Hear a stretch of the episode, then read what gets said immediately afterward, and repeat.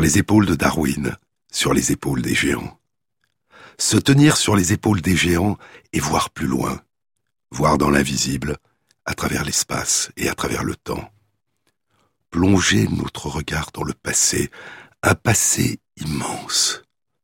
Tenter de découvrir en nous et autour de nous ce qui demeure de ce qui a disparu, de celles et de ceux qui ont disparu, malgré l'absence, par-delà l'absence. Remonter le temps à contre-courant, de génération en génération, d'origine en origine, par-delà la mémoire que nous a léguée la succession des générations humaines. Entrevoir des âges depuis longtemps révolus, des éclats de monde disparus, et à partir de ces éclats, tenter d'imaginer, de ressentir, de faire revivre l'étrange splendeur de ces mondes qui nous ont donné naissance. Mais quand aucune trace du passé n'est visible, quand il ne demeure aucun vestige, aucun fossile, peut-on encore, à partir de l'invisible, faire ressurgir à la lumière des éclats de monde disparus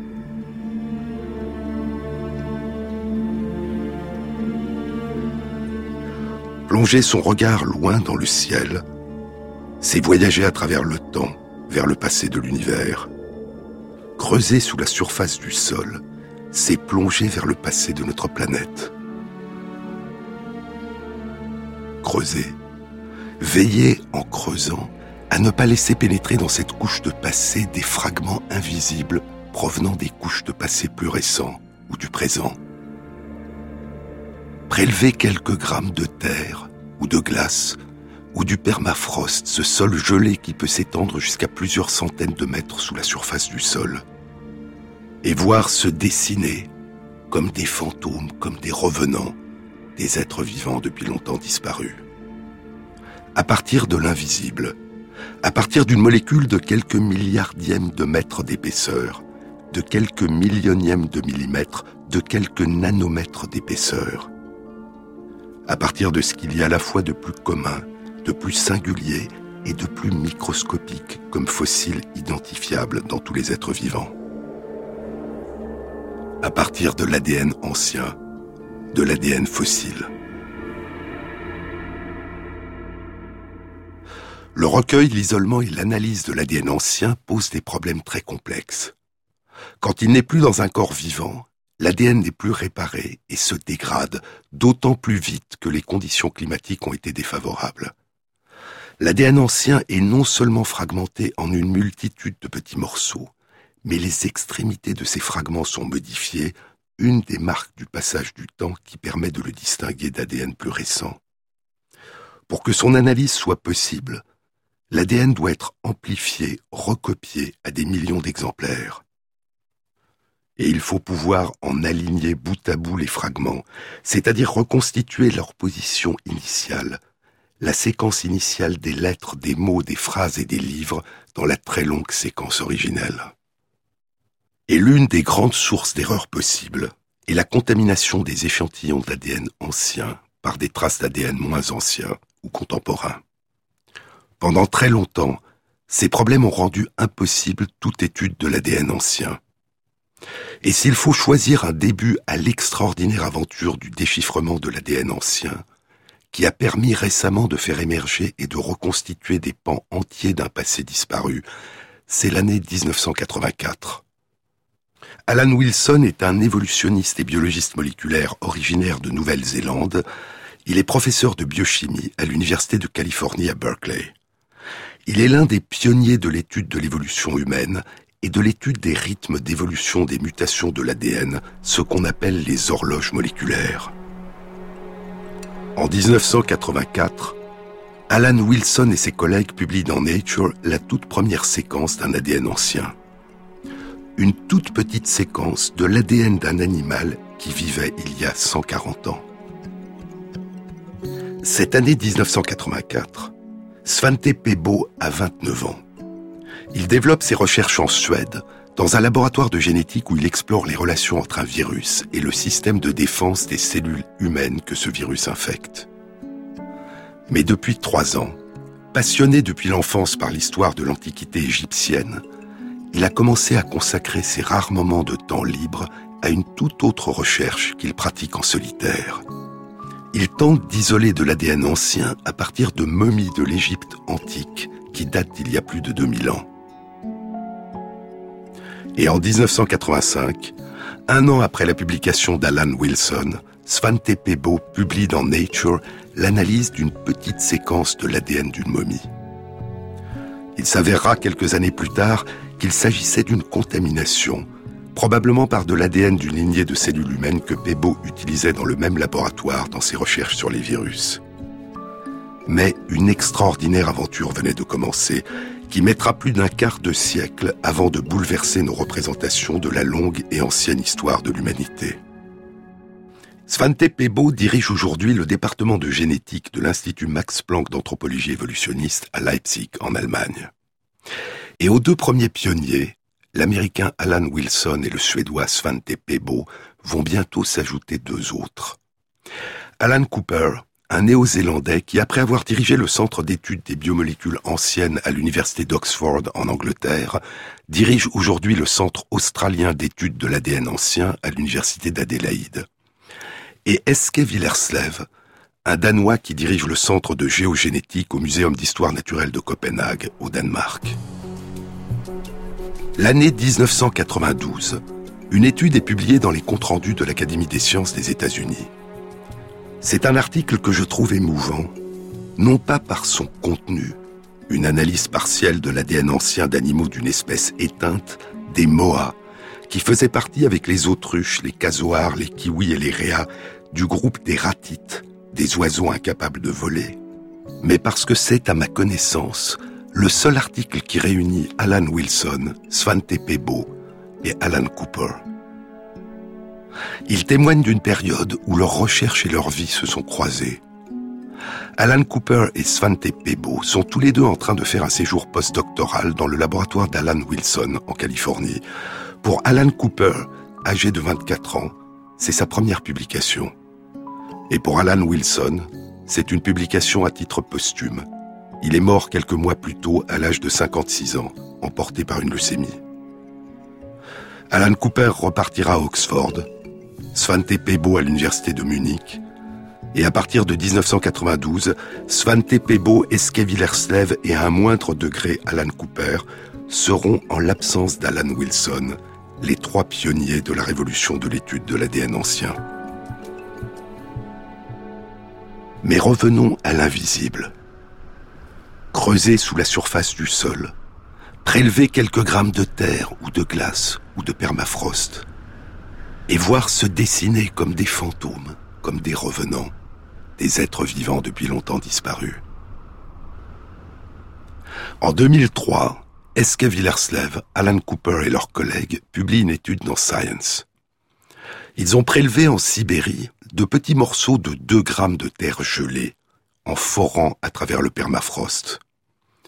Et dans ces sédiments gelés, qui datent d'il y a 400 000 à 300 000 ans, ils ont isolé et analysé de l'ADN qui provient d'une trentaine de familles différentes de plantes, des arbres, des herbes, des mousses, et de l'ADN de nombreux animaux qui arpentaient à cette époque la région, des mammouths, des bisons, des bœufs musqués et des rennes. Peu après, la même année 2003, Hendrik Poinard de l'Institut Max Planck de Leipzig en Allemagne et ses collègues publient une étude dans Current Biology.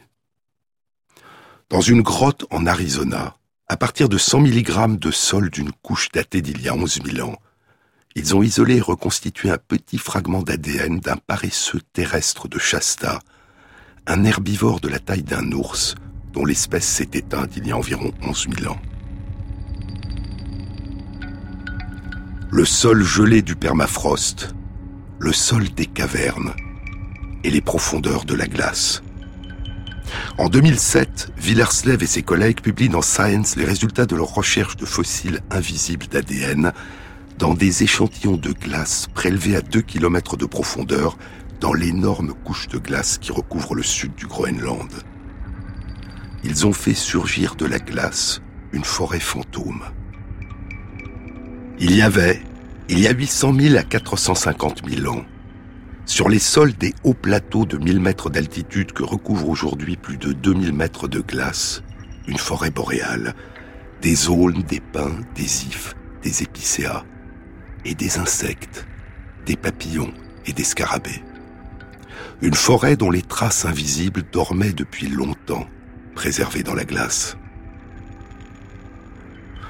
10% de la surface émergée de notre planète sont aujourd'hui recouverts de glaciers et de couches épaisses de glace. Et près de 20% de la surface des terres émergées sont recouvertes de permafrost. Qui sait combien d'autres archives invisibles de mondes vivants disparus dorment encore dans ces bibliothèques gelées Mais ces bibliothèques gelées sont aujourd'hui en train de fondre, sous l'effet du changement climatique qui menace l'humanité et que nous avons tant de difficultés à prévenir ou à combattre. À partir de l'ADN ancien, à partir de l'invisible, ont émergé des pans entiers de mondes disparus. Darwin était inquiet qu'il n'ait pas persisté assez de fossiles d'animaux et de plantes dans les profondeurs des sols, qu'il n'y ait pas eu suffisamment d'animaux et de plantes fossilisés durant le long écoulement des âges pour permettre à sa théorie d'être validée. Mais ces craintes n'étaient pas fondées. Non seulement il demeure plus de fossiles visibles qu'il ne le pensait, mais il y a aussi ces fossiles invisibles d'ADN ancien que les sciences modernes ont commencé à découvrir. L'année 2010 a représenté un tournant, un autre début, le début de l'étude de l'ADN humain ancien. Souvenez-vous, je vous en ai déjà parlé. Cette année 2010, Svante Pebo et ses collègues publient dans Science la séquence quasi complète de l'ADN de Néandertalien, à partir de l'analyse de l'ADN incomplet de trois femmes de Néandertal qui vivaient il y a environ 40 000 ans dans la grotte de Vindija, en Croatie, à une cinquantaine de kilomètres au nord de Zagreb. L'étude révélait qu'environ 2% de l'ADN de Néandertal est présent dans l'ADN d'une grande partie de l'humanité d'aujourd'hui. Elle révélait que les femmes et les hommes de Néandertal, nos lointains cousins aujourd'hui disparus, sont aussi pour partie nos ancêtres. Il y a une petite part de Néandertal en nous. Quelques traces qui ne persistent que sous la forme de séquences de leur ADN, dans notre ADN. Une présence de l'absence, des traces d'anciennes unions que seule l'étude de l'ADN ancien a permis de découvrir. 2% de l'ADN de Néandertal, mais cette donnée ne traduit pas l'ampleur de cet héritage. Quatre ans plus tard, en 2014, deux études étaient publiées. L'une dans Nature était animée par David Reich, du département de génétique de l'université Harvard à Boston, et l'autre dans Science par Joshua Akey, du département des sciences du génome de l'université de Washington à Seattle. La question qu'avaient posée les deux groupes de chercheurs était la suivante. Ces 2% d'ADN correspondaient-ils à une même portion de l'ADN des hommes et des femmes de Néandertal? Ou différentes personnes d'aujourd'hui avaient-elles hérité de différentes portions de l'ADN des hommes et des femmes de Néandertal? Les deux études indiquent que différentes personnes vivant aujourd'hui ont hérité de petites portions différentes de l'ADN néandertalien. En d'autres termes, si nous cessons de nous focaliser sur chaque personne de manière individuelle et que nous considérons la population humaine actuelle dans son ensemble, si nous mettons bout à bout ces 2% d'ADN néandertalien que différentes personnes portent en elles aujourd'hui, l'ensemble de ces fragments permet de reconstituer de 20% à 40% de l'ADN des hommes et des femmes de Néandertal. Et ainsi, collectivement, dans la population humaine dans son ensemble, sous une forme mosaïque. C'est entre un cinquième et près de la moitié de l'ADN de nos cousins et ancêtres disparus qui survit et qui continue à se propager aujourd'hui en nous. Sur les épaules de Darwin, sur France Inter. Si tu t'en vas,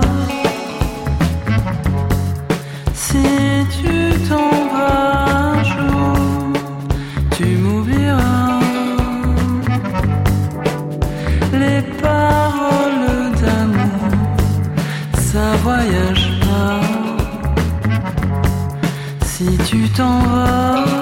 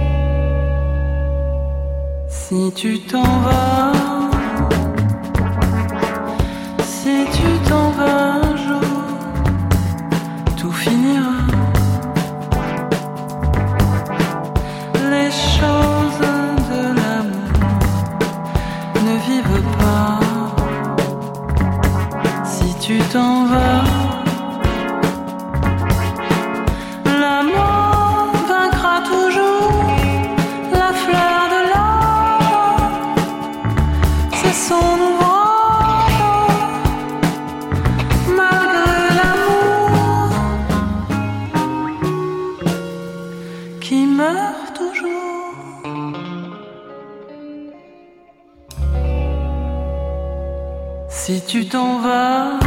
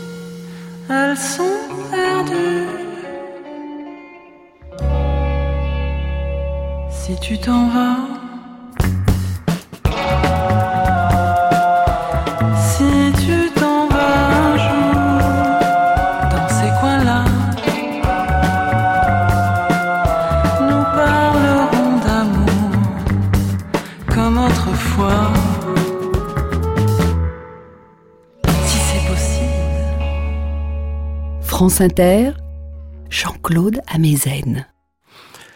La même année 2010 où Svante Pebo et ses collègues décrivent pour la première fois l'ADN quasi complet de Néandertal, ils publient dans Nature une étude qui cause une extraordinaire surprise.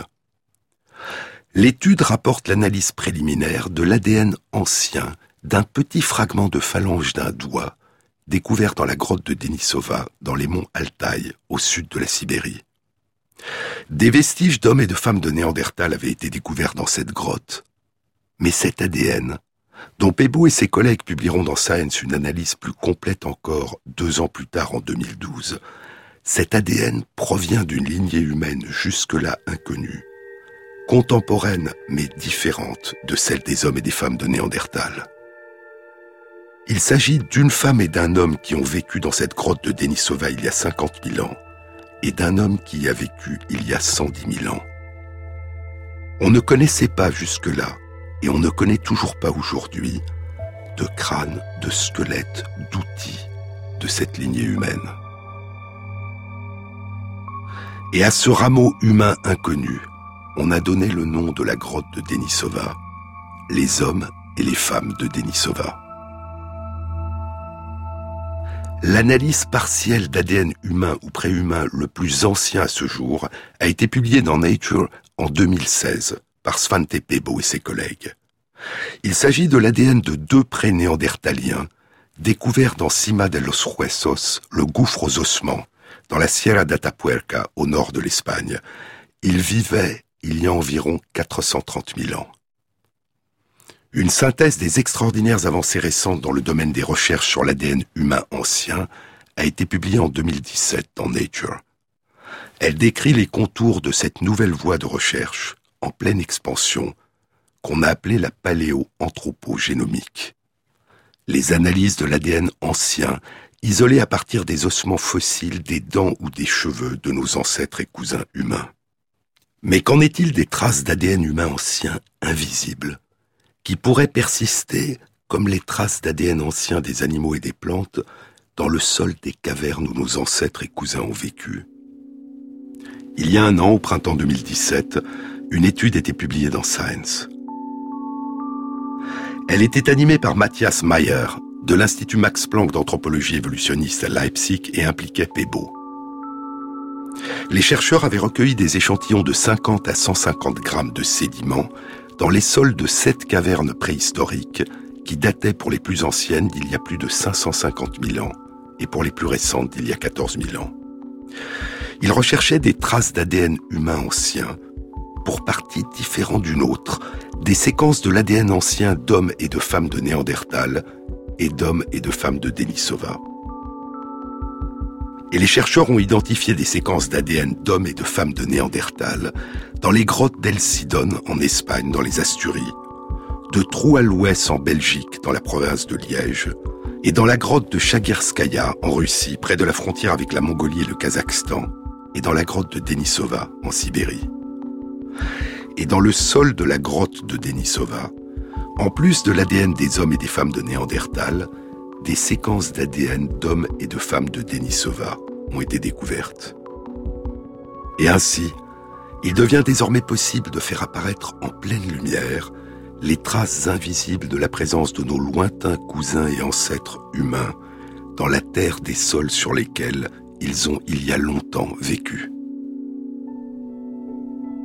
Même en l'absence de tout fossile, même en l'absence de tout vestige archéologique tout près de nous dans l'espace, mais si loin de nous dans le temps.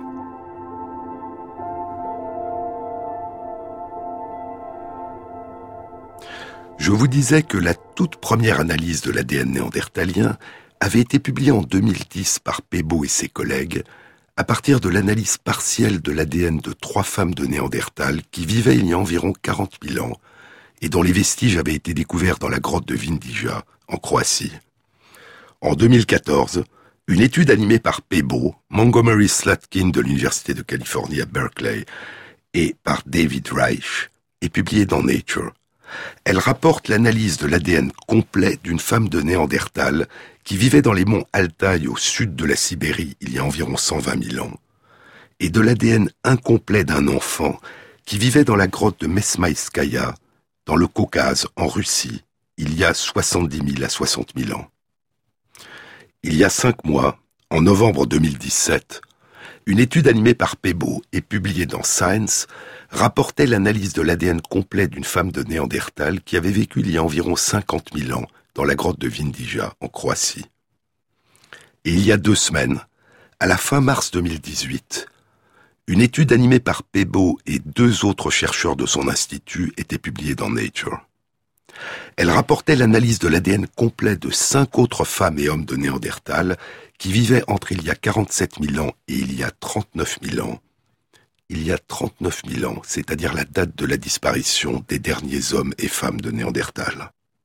Il s'agissait de l'ADN de trois femmes de Néandertal de la caverne de Goyet en Belgique, de la grotte des Côtés en France, et de la grotte de Vindija en Croatie, et de l'ADN de deux hommes de Néandertal de la caverne de Spi en Belgique et de la grotte de Mesmaïskaya dans le Caucase en Russie. Ces ADN anciens ont été comparés aux cinq autres ADN anciens de Néandertal déjà séquencés et publiés, dont celui de la femme de Néandertal qui vivait dans les monts Altaï en Sibérie il y a environ 120 000 ans et de l'enfant néandertalien qui vivait dans la grotte de Mesmaïskaya il y a 70 000 à 60 000 ans. L'étude confirme que la séparation entre les ancêtres des femmes et des hommes de Néandertal et les ancêtres des femmes et des hommes modernes aurait eu lieu il y a environ 530 000 ans. Les Néandertaliens qui vivaient en Europe à une période récente ont plus de relations de parenté avec l'enfant néandertalien qui vivait dans le Caucase qu'avec la femme de Néandertal qui vivait en Sibérie. Et la trace des Néandertaliens qui persiste dans l'ADN de la population humaine actuelle est plus proche de l'ADN des hommes et des femmes de Néandertal qui vivaient en Europe à une période récente et de l'ADN de l'enfant qui vivait dans le Caucase que de l'ADN de la femme de Néandertal qui vivait en Sibérie. Et la population de Néandertaliens dont les traces persistent aujourd'hui encore dans l'ADN de la population humaine actuelle se serait séparée des ancêtres des populations de femmes et d'hommes de Néandertal qui vivaient récemment en Europe à une période comprise entre il y a 150 000 ans et il y a 90 000 ans. Ces unions entre hommes et femmes de Néandertal et hommes et femmes modernes qui ont laissé des traces dans la population humaine d'aujourd'hui se seraient pour l'essentiel produites il y a 50 000 à 60 000 ans, avant l'arrivée des premiers hommes et femmes modernes en Europe, probablement au Moyen-Orient. Il y a dans l'ADN ancien qui a été isolé et analysé durant les quatre dernières années à partir des vestiges de dix hommes modernes qui vivaient entre il y a 45 000 ans et il y a 30 000 ans en Eurasie, il y a dans l'ADN de chacun de ces hommes modernes des traces dans leur généalogie d'anciennes unions avec des hommes et des femmes de Néandertal. En revanche, il n'y a dans l'ADN des dix hommes et femmes de Néandertal qui ont été étudiés à ce jour aucune trace d'anciennes unions avec des femmes et des hommes modernes. Et ainsi, bien qu'il ne s'agisse que de dix néandertaliens et de dix hommes modernes, ces résultats suggèrent à ce stade que les unions entre femmes et hommes de Néandertal et femmes et hommes modernes ont laissé beaucoup plus de traces dans les populations d'hommes et de femmes modernes que dans les populations d'hommes et de femmes de Néandertal. Quelle peut être la cause de ce phénomène apparemment étrange? Une possibilité est qu'il y ait eu plus d'union entre des hommes de Néandertal et des femmes modernes qu'entre des hommes modernes et des femmes de Néandertal. Une autre possibilité est que les femmes de Néandertal ou les femmes modernes qui donnaient naissance à des enfants nés de ces unions étaient accueillies par des populations de femmes et d'hommes modernes, mais pas par des populations de femmes et d'hommes de Néandertal et que les enfants nés de ces métissages demeuraient donc dans des populations d'hommes et de femmes modernes. Une autre possibilité encore est que ces unions entre lointains cousins, séparés à l'époque depuis près de 450 000 ans, provoquaient plus de problèmes de fécondité chez les femmes de Néandertal que chez les femmes modernes. L'étude publiée il y a deux semaines confirmait aussi que les hommes et les femmes de Néandertal semblaient vivre dans de petits groupes isolés les uns des autres et s'unissaient à l'intérieur de ces groupes sans pratiquer d'exogamie avec les autres groupes. Quelques mois plus tôt, en novembre 2017, une étude animée par Eske Villerslev et publiée dans Science explorait l'ADN ancien non pas de Néandertaliens, mais de quatre hommes modernes qui avaient vécu il y a 35 000 ans et qui était enterré en Russie sur le site de Sungir, à 200 km à l'est de Moscou. Ces vestiges humains étaient recouverts d'ocre et étaient accompagnés d'objets précieux en ivoire, des épées, des brassards, des gravures, des perles de collier et des canines de renards polaires. L'analyse de ces ADN anciens et leur comparaison à l'ADN ancien de deux hommes modernes l'homme d'Oustishim, qui vivait il y a 45 000 ans en Sibérie sur les rives de la rivière Irtish, et l'homme de Kostenki, qui vivait il y a environ 36 000 ans en Russie de l'Ouest sur les rives du fleuve Don, l'analyse de ces ADN anciens suggère que les hommes de Sungir vivaient dans de petites communautés de quelques centaines d'hommes et de femmes et pratiquaient l'exogamie, allant chercher leurs compagnons ou leurs compagnes à distance dans d'autres groupes. Et bien que ces études de néandertaliens et d'hommes modernes portent sur un petit nombre de personnes, elles suggèrent l'existence de modes de vie et d'union très différents dans ces deux populations. Et en particulier, elles suggèrent que l'isolement des populations de néandertaliens et une absence d'exogamie et donc de diversification a pu contribuer à leur fragilisation et à leur extinction progressive lorsqu'ils se sont retrouvés en Eurasie il y a environ 45 000 ans, en contact et en compétition pour les mêmes ressources avec les premiers chasseurs-cueilleurs modernes qui commençaient alors à parcourir pour la première fois ces territoires.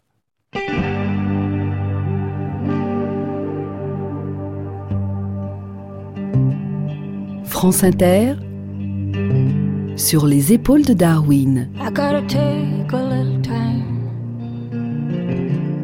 a little time to think things over.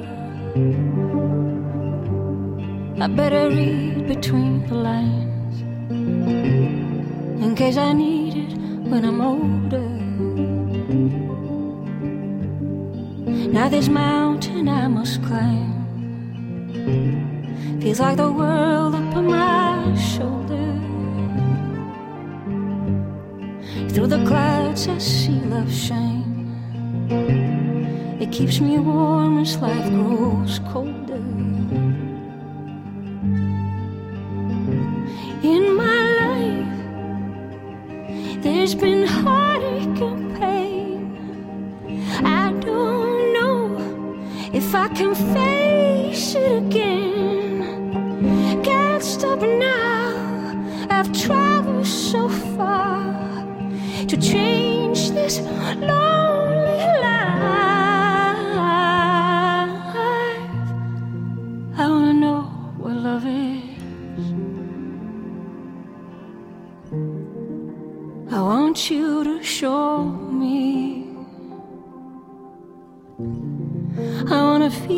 what love is. I know you can show me.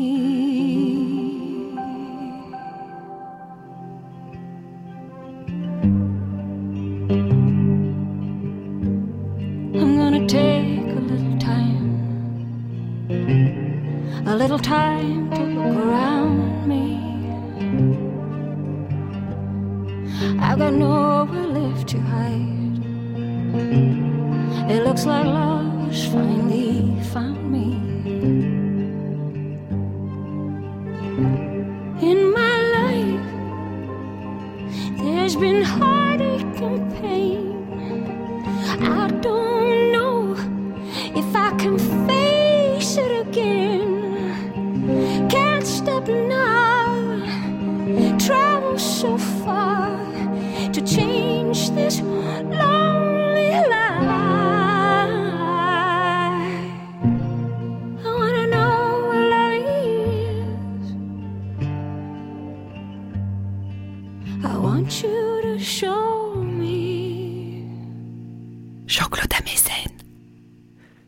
Hommes et les femmes de Néandertal pratiquaient-ils des arts avant leur rencontre avec les hommes et les femmes modernes?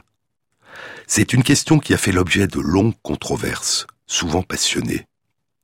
Pendant très longtemps, il y a eu une tendance forte à attribuer aux femmes et aux hommes de Néandertal des capacités intellectuelles, des capacités d'abstraction et de représentation symbolique moindres que celles des femmes et des hommes modernes. Les qualités humaines ou le degré d'humanité attribué aux hommes et aux femmes de Néandertal font depuis longtemps l'objet de débats parfois âpres à partir de l'analyse des sites qu'ils occupaient et de leur réalisation dont il nous reste des vestiges. La préhistoire, comme l'histoire, est écrite par les descendants des survivants. Et la seule qualité évidente des survivants est d'avoir survécu. La disparition des Néandertaliens ne nous dit rien sur leur humanité, sur leur conception du monde, sur la manière dont ils vivaient leur humanité, sur ce qu'ils imaginaient, pensaient, espéraient. Elle ne nous dit rien sur leur langue, leur chant, leurs croyances et leurs rêves. En 2014, une étude était publiée dans PLOS ONE par Paola Villa de l'Université du Colorado et de l'unité de recherche de la préhistoire à l'actuel à l'Université de Bordeaux et par Will Robrux de la faculté d'archéologie de l'Université de Leiden aux Pays-Bas. Elle était intitulée La disparition de Néandertal, une analyse archéologique du complexe de supériorité de l'humanité moderne. L'étude faisait une synthèse des différentes données disponibles à partir de l'étude de différents sites préhistoriques, des données qui concernaient les méthodes de chasse, l'utilisation de l'espace dans les grottes, les capacités d'innovation, les procédés de fabrication d'outils et la pyrotechnologie, l'utilisation maîtrisée du feu comme instrument technique. Et les auteurs de l'article concluaient Nous n'avons pas trouvé de données en faveur de la supposée infériorité technologique, sociale et intellectuelle des Néandertaliens comparés aux hommes modernes qui étaient leurs contemporains. Les résultats de notre étude suggèrent donc que les causes de leur disparition ont été plus complexes. C'est l'idée que développe depuis longtemps la spécialiste des hommes et des femmes de Néandertal Marilène Patou-Matisse, directrice de recherche au CNRS qui travaille au Muséum national d'histoire naturelle. Dans ses travaux et dans ses livres, dont Néandertal, une autre humanité, et cette année, Néandertal de A à Z. Les hommes et les femmes de Néandertal avaient-ils des rites funéraires? Des tombes ont été décrites, mais leur existence fait l'objet de débats. Quelles étaient leurs réalisations artistiques et symboliques? Des gravures sur os et des traces d'utilisation d'ocre ont été mises en évidence, mais la période apparemment tardive de ces réalisations et de certaines de leurs innovations culturelles a suggéré qu'elles ont pu résulter de leur contact avec les immigrants modernes. En d'autres termes, les hommes et les femmes de Néandertal n'auraient pas eu la capacité de faire ces innovations par eux-mêmes. Elles auraient été réalisées par des hommes et des femmes modernes qui vivaient à proximité des Néandertaliens, voire auraient été imitées par des Néandertaliens qui n'en auraient pas compris la signification symbolique. Pourtant, l'existence d'influences culturelles exercées par des populations sur d'autres est l'une des constantes de l'évolution des cultures humaines durant la préhistoire, et durant toute l'histoire de l'humanité, et elle ne préjuge en rien des qualités particulières de celles et de ceux qui adoptent en les imitant les innovations culturelles venues d'ailleurs. Il y a un mois et demi, à la fin février 2018, deux études dans Science et dans Science Advances suggèrent que les hommes et les femmes de Néandertal pratiquaient bien il y a longtemps des formes d'art symboliques qui jusque-là avait été considéré comme l'apanage des hommes et des femmes modernes. L'étude publiée dans Science était animée par Alistair Pike, du département d'archéologie de l'Université de Southampton en Grande-Bretagne. Les chercheurs ont identifié des traces d'art pictural pariétal dans trois grottes en Espagne. Ces traces datent d'il y a 65 000 ans, c'est-à-dire 20 000 ans avant les premières traces connues à ce jour de l'arrivée des hommes et des femmes modernes en Europe. dans la grotte d'Ardalès, trois endroits de la paroi peints en rouge. Dans la grotte de la Paciega, un dessin au pigment rouge en forme d'échelle. Et dans la grotte de Maltravieso, une empreinte de main humaine entourée de pigments, une empreinte au pochoir. L'artiste ou une autre personne appliquait sa main sur une paroi de pierre et l'artiste soufflait des pigments de couleur rouge sur la main, dont les contours rouges s'imprimait sur la roche. Contrairement aux empreintes directes de mains sur les parois, qui peuvent avoir été appliquées par hasard par une main couverte de pigments, les mains au pochoir semblent traduire une intention et ont probablement une signification symbolique. Ces réalisations picturales ont été datées en utilisant la méthode de datation par l'uranium-thorium. Dans la plupart des grottes préhistoriques de par le monde, les stalactites et les stalagmites, qu'on appelle des spéléothèmes, font couler de l'eau riche en minéraux. Cette eau contient de la calcite, du carbonate de calcium qui recouvre d'un voile de calcite les parois de la grotte. Et les peintures murales sont souvent recouvertes d'un très fin voile de calcite. L'eau et donc le voile de calcite contient des traces d'uranium 234. L'uranium 234, radioactif, se transforme progressivement au cours du temps en différents composés, dont le thorium 230, lui-même radioactif. Si on mesure les quantités de thorium 230, d'uranium 234 et des isotopes apparentés, thorium 232 et uranium 238, dans un échantillon de quelques millimètres carrés et d'un millimètre d'épaisseur de calcite qui recouvre une peinture sur une paroi de grotte, on peut déduire très précisément le temps qui s'est écoulé depuis que la calcite s'est déposée sur la peinture. Cela ne permet pas de déduire l'âge de la peinture, mais son âge minimal. Elle a obligatoirement été réalisée avant le dépôt de calcite. Les débuts de l'art pictural pariétal réalisé par des hommes et des femmes modernes, que ce soit en Europe ou en Indonésie, dans l'île de Sulawesi, ont été récemment datés par cette même méthode.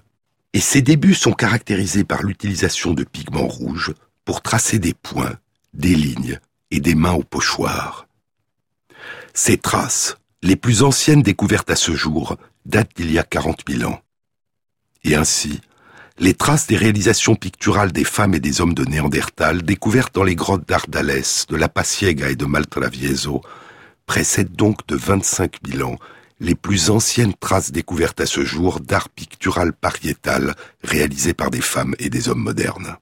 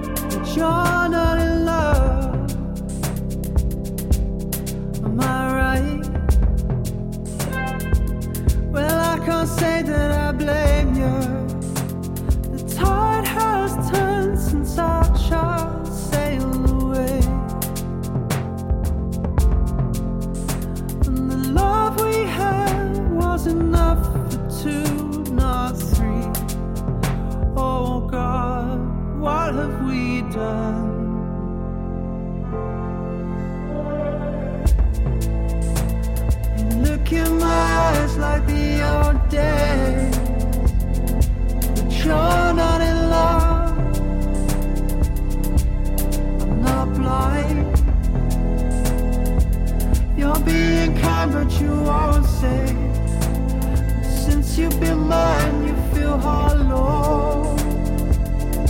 And you're not in love. Am I right? Well, we got nothing to gain here. The tide has turned since our sun sailed away. love we have was enough for two, not three. Oh God, what have we done?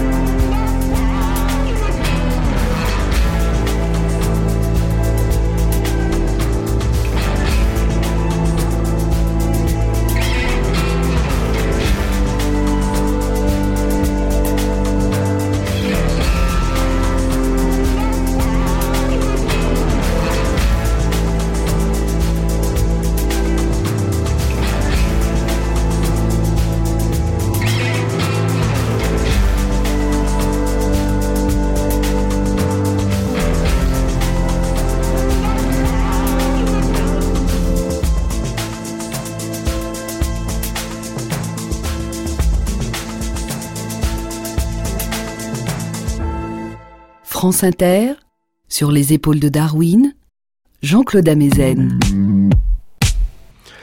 Une autre étude, publiée il y a un mois et demi dans Science Advances, explorait une autre forme d'art pratiquée par les Néandertaliens à une période plus ancienne encore.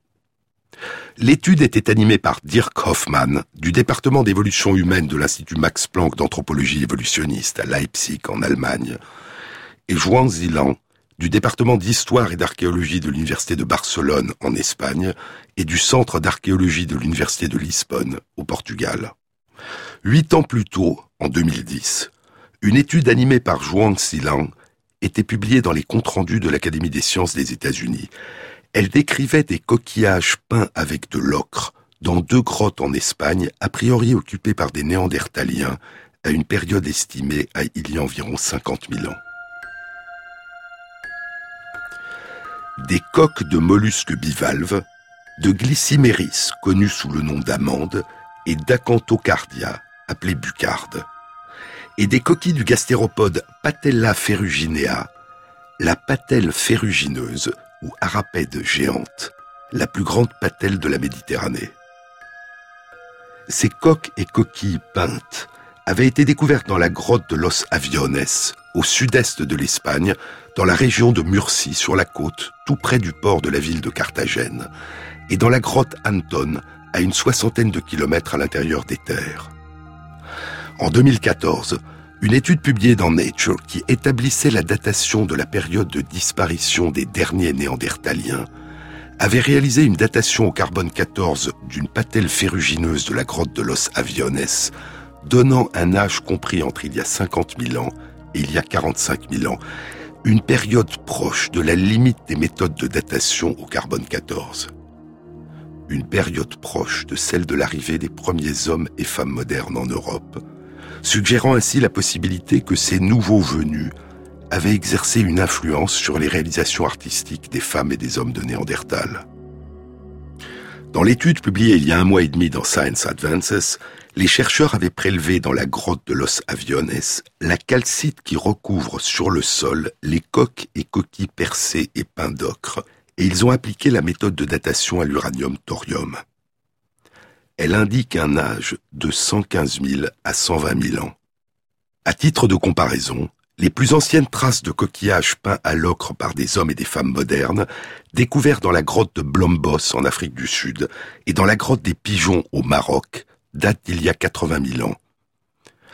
Et des coquillages glyciméris perforés et colorés à l'ocre, identiques à ceux de la grotte de Los Aviones, découverts dans la grotte de Kafseh en Israël, au sud de Nazareth, date d'il y a environ 90 000 ans. Les traces de cette activité artistique découverte chez les hommes et les femmes de Néandertal précèdent donc de plus de 25 000 ans les plus anciennes traces découvertes à ce jour d'une activité semblable chez les hommes et les femmes modernes. Les auteurs de l'étude concluent, ces résultats suggèrent que cette capacité a dû être héritée d'un ancêtre commun aux hommes et aux femmes de Néandertal et aux hommes et aux femmes modernes. Nous proposons l'hypothèse, ajoute-t-il, que les origines des capacités cognitives des humains d'aujourd'hui pourraient remonter à ces ancêtres communs, c'est-à-dire remonter à plus de 500 000 ans.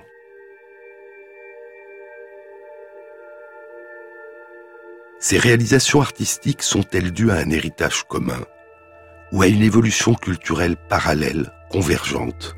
Nous n'en savons rien. Et nous ne savons rien non plus des peintures que nos lointains ancêtres communs ont pu réaliser sur leur corps ou sur des supports qui n'ont pas résisté au temps. Mais il y a de très belles et mystérieuses réalisations des hommes et des femmes de Néandertal dont on a retrouvé des vestiges et qui n'ont pas d'équivalent, même à des périodes beaucoup plus tardives, chez les hommes et les femmes modernes. Dans le Tarn et Garonne, au-dessus des gorges de l'Aveyron, il y a une grotte qui a été découverte en 1990 par un jeune spéléologue, Bruno Kovaczewski. L'entrée, obstruée depuis très longtemps par l'effondrement d'une partie de la grotte, était de la taille d'un terrier de lapin. À l'intérieur de la grotte, une longue galerie de 500 mètres de longueur. Et dans l'une des salles, située à plus de 300 mètres de l'entrée de la grotte, il y a d'étranges constructions, des assemblages de tronçons de stalagmites. C'est la grotte de Bruniquel. En 1995, une première équipe de chercheurs détermine par la méthode du carbone 14 l'âge d'un fragment d'os brûlé. Cet âge est estimé à au moins 47 600 ans la limite de détection de la technique de datation au carbone 14. En 2016, une étude est publiée dans Nature. Elle est animée par Jacques Jaubert de l'Université de Bordeaux, Sophie Verheyden de l'Institut royal des sciences naturelles de Belgique et Dominique Gentil du CNRS et du CEA. Les chercheurs ont réalisé un inventaire minutieux de tous les fragments de stalagmites, un modèle en trois dimensions des constructions et une nouvelle datation par la méthode uranium-thorium.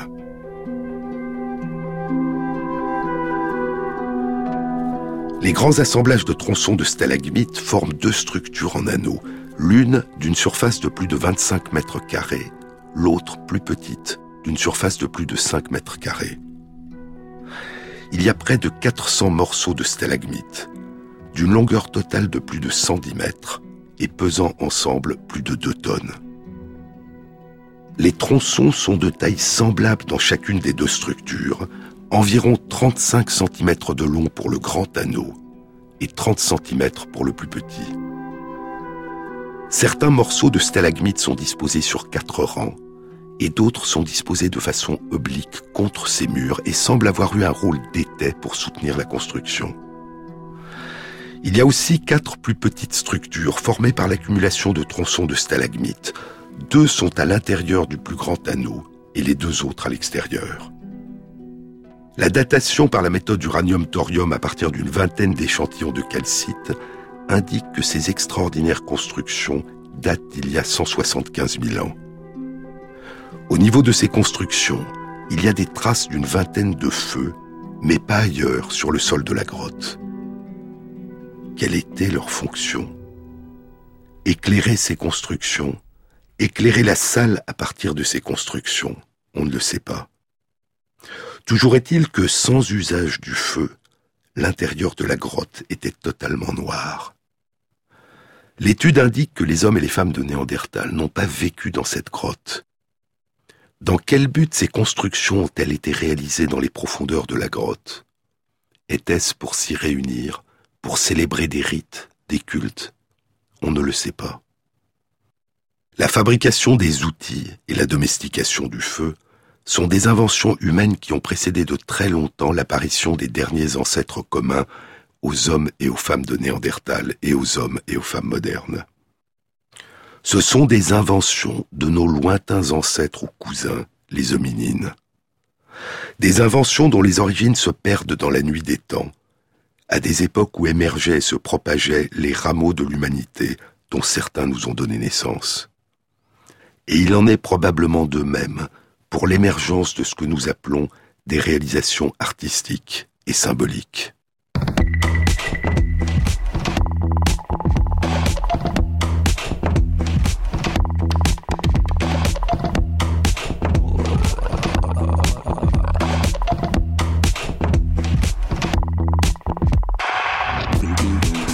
Cette émission a été réalisée par Christophe Imbert, avec à la prise de son Nicolas Cazot, au mixage Rémi Quincet et Jean-Baptiste Audibert pour le choix des chansons. Et merci à Lucille Valéry pour la mise en ligne sur la page de l'émission sur le site franceinter.fr des articles scientifiques et des livres dont je vous ai parlé. Bon week-end à tous, à samedi prochain.